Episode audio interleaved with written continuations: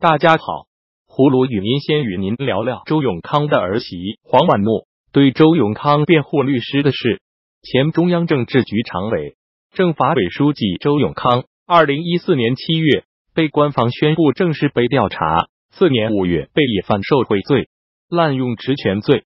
故意泄露国家秘密罪三罪并罚，处以无期徒刑，并处没收个人财产。周永康则表示服从法庭判决，不上诉。新京报上周六刊出周永康案的官方指派律师郝春丽的访谈。他声称办理的涉高级官员的案子中，大多是得到了当事人家属的委托。郝春丽还称，他曾多次会见周永康，并称自己为周案辩护，达到了比较理想的辩护效果。且周永康在法庭上认罪认罚，悔罪态度很好。随后，周永康的儿媳黄婉在微信转发了该文章，同时质疑他是否接触过周永康家属，是哪位家属委托他。同时要求郝纯丽出示证据，以证明其自称的取得较好的辩护效果。据悉，黄婉在微信发言，是继二零一三年周永康被实际控制后，其家族成员首次发声。而黄婉除了其丈夫周斌至今还在监狱外，她本人也曾遭关押。有观察人士指出，周永康即使贵为政治局常委，掌管整个国家司法体系的政法委书记。他一旦被当成政治对手清理，也丝毫不会有人权。他认为，官派律师郝顺利的做法，其实只是一个小帮凶的角色，只是在人家已经很悲惨的时候，还继续利用周家的悲剧扬名。葫芦认为，根据中国的司法现状，类似周永康这样的高官的专案，一般都是根据上级的指令做事，公安、检察院和法院。都没有什么真正的话语权，至于律师就更没有发言权，只能说些无关痛痒的代理意见。郝春丽律师消费被代理人的做法实属不妥。接着，葫芦与您说说中共对一百名改革开放杰出贡献拟表彰对象名单公示的事。中国官媒二十六日公布了一百名改革开放杰出贡献拟表彰对象的名单。这份公示名单几乎包含了中国改革开放四十年来在各行各业中贡献杰出的重要人物，从经济到科技、电子商务、航天、医学、数学、文学、文艺以及香港红色资本家、球星等。在经济界代表人物中，北大教授厉以宁上榜，但另外一位主张市场改革的精神领袖吴敬琏却落榜。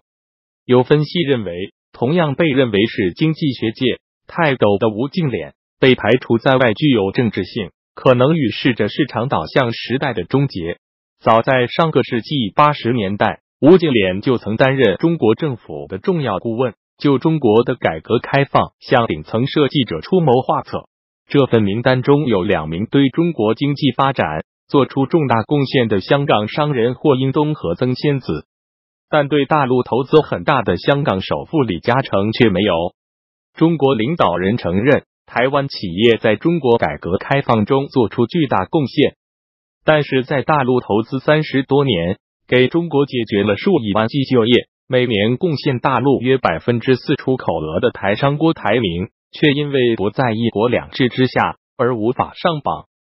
这个公示名单中没有地产和金融行业的企业家，耐人寻味。在一百名拟表彰名单中，年龄最大的是原中央农村政策研究室主任杜润生，他三年前去世时一百零二岁；年龄最小的是空军特级飞行员蒋家骥。中共党员占这份名单的百分之八十，其中包括阿里巴巴创始人马云和山西农民申纪兰。无党派人士有十八人。葫芦认为，大家对这份名单大可不必太认真。习近平在改革开放四十周年纪念展览中，连邓小平的名字都不提，就更别谈其他人。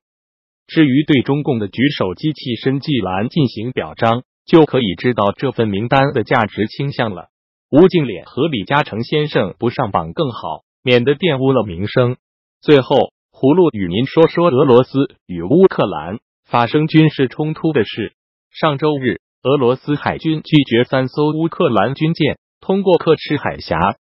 来自基辅的官方消息称，这些军舰原本要从黑海之滨的敖德萨向亚速海的马里乌波尔移防。乌克兰海军指挥部称，事前已经向俄方通报了本次海军舰只移防的行动，但俄罗斯方面的说法却完全不同。负责边防事务的俄罗斯国内情报局 FSB 宣称，乌克兰军舰非法进入了俄罗斯领海。俄方要求乌克兰舰只停止前进，但乌方拒绝了这一要求。争执过程中，一艘俄罗斯边防船同乌克兰海军拖船相撞，造成后者严重损毁。最后，俄方以非法入境罪名扣押了乌克兰全部三艘军舰，